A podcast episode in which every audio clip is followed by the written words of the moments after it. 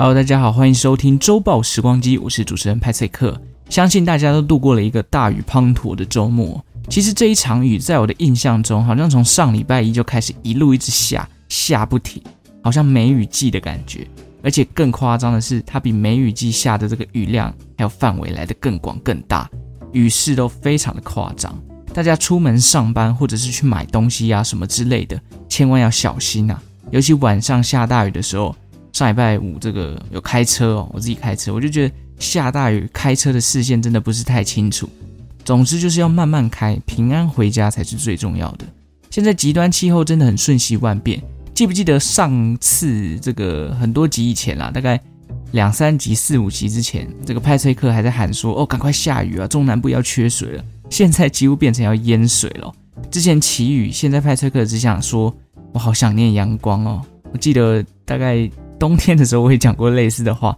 北台湾的夏天啊，说真的，如果都没有看到太阳，到冬天我想看到太阳的机会就更少了吧。可是必须说，台北夏天的阳光真的让人又爱又恨。没有下雨又很热，但下雨又觉得很不方便。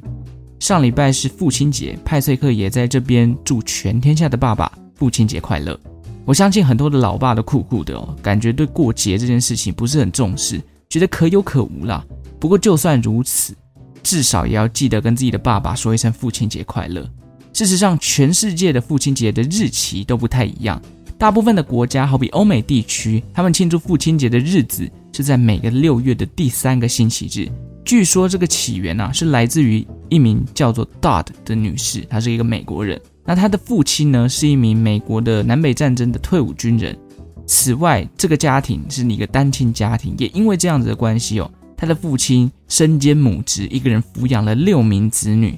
一开始，这位女士 Dodd，她原本的计划是帮助老爸庆生啊，但后来因为这个举办这个活动的过程中呢，有点延宕，导致时间最后延到了当年六月的第三个礼拜日，这也成了后来美国父亲节庆祝的原型。历经多年之后呢，美国也将这个故事作为前提，然后把这个六月的第三个礼拜日哦，定定为国定节日，也就是父亲节。自此之后，很多的国家也把六月的第三个星期日当做他们国家的父亲节了。但派翠克今天的重点哦，不是要介绍父亲节的起源啦，毕竟国际上比较多是在那个时候办父亲节。八月八号，大概呃，除了台湾，当然也有别的国家，但是比较少。事实上，在八月八号还有另外一个节日，这个节日猫奴们，你们可能要记住一下了，这天可是国际猫猫日 （International Cat Day）。其实跟猫有关的节日还真不少。二月二十二号就是日本的猫之日嘛。但今天要介绍这个国际猫猫日，它的由来又是什么呢？国际猫猫日原先是国际动物福利基金会所举办的日子哦。但在去年开始，另一个国际组织叫做 International Cat Care，他们接手了这项节日，并且重新定定八月八号为国际猫猫日。目的其实很简单，就是要提高人们对于猫咪的认识。以及提供正确的照护知识跟保护猫咪生存的观念。老实说，身为犬派的派翠克，哎，猫咪一直是我一个觉得很难以捉摸的动物啦。尤其是流浪猫这件事情，很多时候它在远方就一直盯着我看，然后我也在看它。可是当我接近它的时候，它反而会跑走，警戒心远比狗狗来的强很多啦。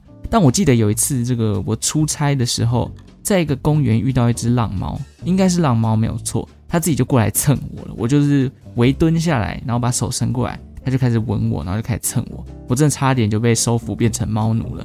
但出差的关系，我当下根本就没有办法，就是跟他有太多的互动。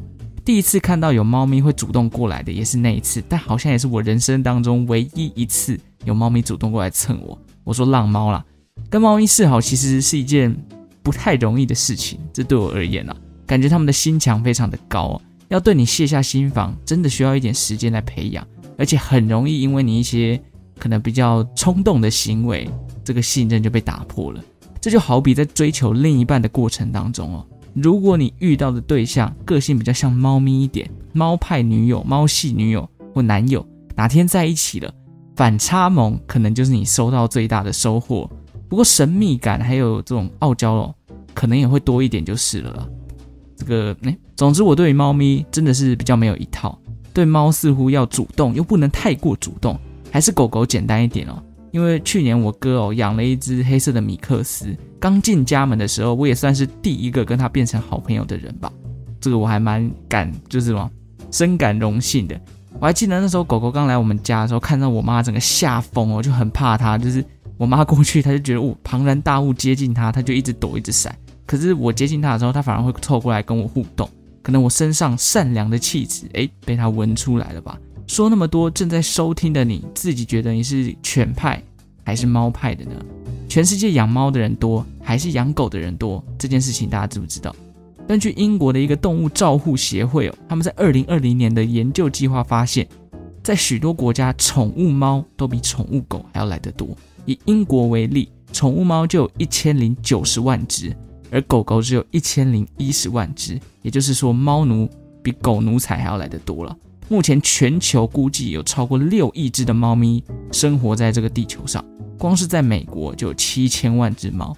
六亿已经算是接近人口的十分之一了，会不会哪一天地球就真的被猫咪给统治了呢？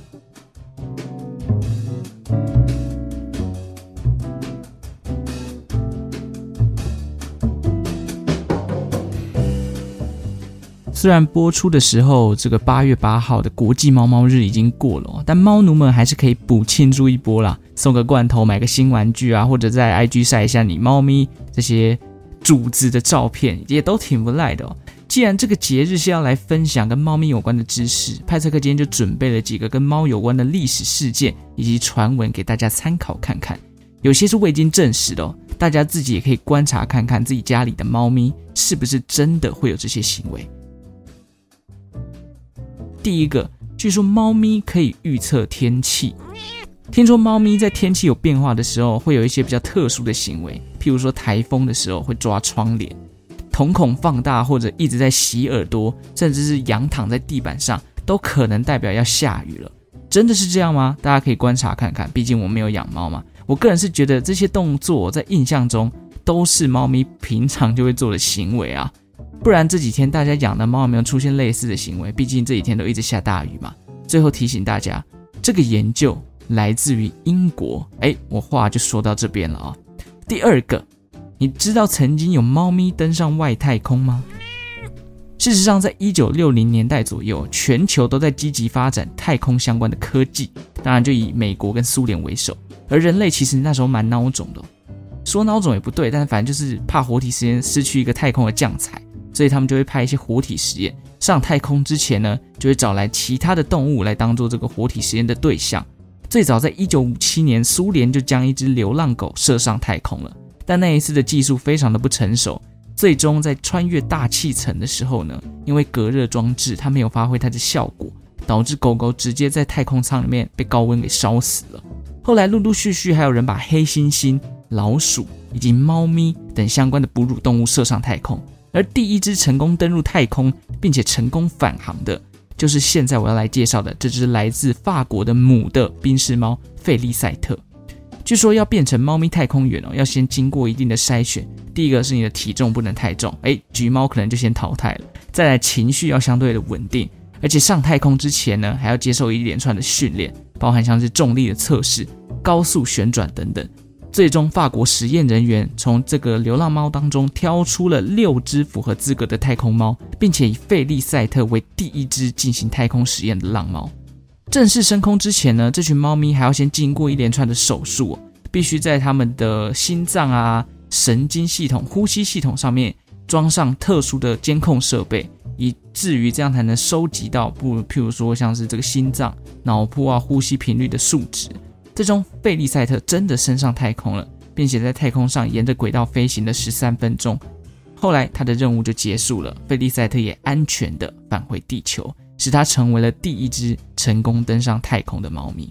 然而，费利赛特在经过这项任务之后，身体素质就急速的下降。三个月之后，他就被执行安乐死了。这只猫对人类的太空研究非常的有贡献，但是在当时却没有获得表扬。反而是过了五十多年之后，才有一群募资者替他设立了一个纪念碑，并且打造以费利赛特的形象站在地球上望向远方的雕像，来感谢费利赛特这只流浪猫为太空研究所做出的牺牲。听完这个故事，是不是觉得这是迟来的感谢啊！当下怎么这么不尊重猫咪的生命呢？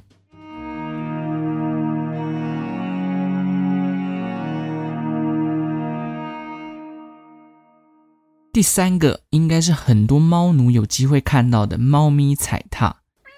猫咪踩踏这个行为呢，其实源自于他们小时候喝妈妈的奶的行为哦。为了要刺激妈妈的乳房分泌乳汁，幼猫会用猫掌去踩踏乳房。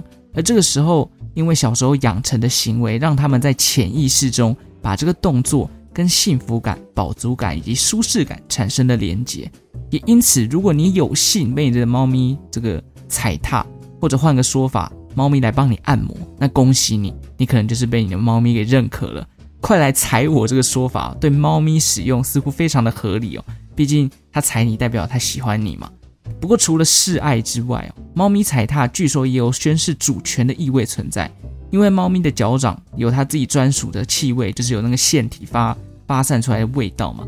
透过踩踏的方式呢，可以把这个气味呢留在这个东西上面。也是一种宣告主权的行为啦，就有点像狗狗尿尿的感觉。不管怎么样，被猫咪踩，就是代表它爱你，你是它的这个意思。那就看它是把你当成一个东西呢，还是把你当成主人喽。最后来跟大家聊聊黑猫的部分。黑猫其实在中世纪哦，一直被视为不吉利的象征啦。人们也时常把它们跟女巫啊、黑死病啊这种不吉祥的东西做连结，也有人将他们视为地狱的使者。而这种刻板的印象，其实至今也一直都存在着。好比我们这个象征符号《魔法阿嬷》里面的骷髅哦，把你们阿嬷卖掉哦，这个这个形象，你就看到就想到一只黑猫嘛。但这种事情真的是毫无根据啦。而且其实，在某些国家，例如埃及，他们就把黑猫视为神圣的动物，甚至膜拜它，他们是其中的一个神这样子。那在英国的中部的某一些省份啊。甚至会在新娘结婚的时候送她一只黑猫，或者选择领养黑猫，借此来获得婚姻上的祝福。而在亚洲地区的国家，像是日本，黑猫就被视为终结单身的好伙伴，有点类似月老的感觉。所以根本就不是颜色的问题，根本就是人类自己传言的问题哦。在哪个地方有哪样的传言，就会把那个事情变得吉利或者是不吉利。这边也补充一个黑猫的冷知识。相信大家应该都有发现哦，大部分的黑猫，它们的眼睛都是金色的，那是因为大部分黑猫都有黑化症，就是白化症的相反，这个症状会导致它们的眼睛的虹膜啊呈现出金色或是偏黄绿色的样子。以上就是这一集的分享啦。不得不说，我家附近最近也不知道为什么看到越来越多的流浪猫，有宾士，有黑猫，也有超像老虎的。但附近社区的人似乎都蛮好的啦，都会去喂这些浪猫。呃，我上一次看到就有人拿了一些罐头吧，然后就在那边喂它，这也让这些浪猫吃的就是蛮饱，然后也看起来都算健康啊。最后当然还是要呼吁一下大家，如果你要养动物，不管是养猫、养狗、养鸟、养爬虫类、养鱼类，都是很重要的一个点，就是你要对生命负责，千万不要养一养就把它丢掉了。你不止糟蹋了它对你的感情哦。同时呢，你也践踏了他的生命，失去他，也许你还有很多，但是如果换个角度想，他失去了你，可能等于失去了一切。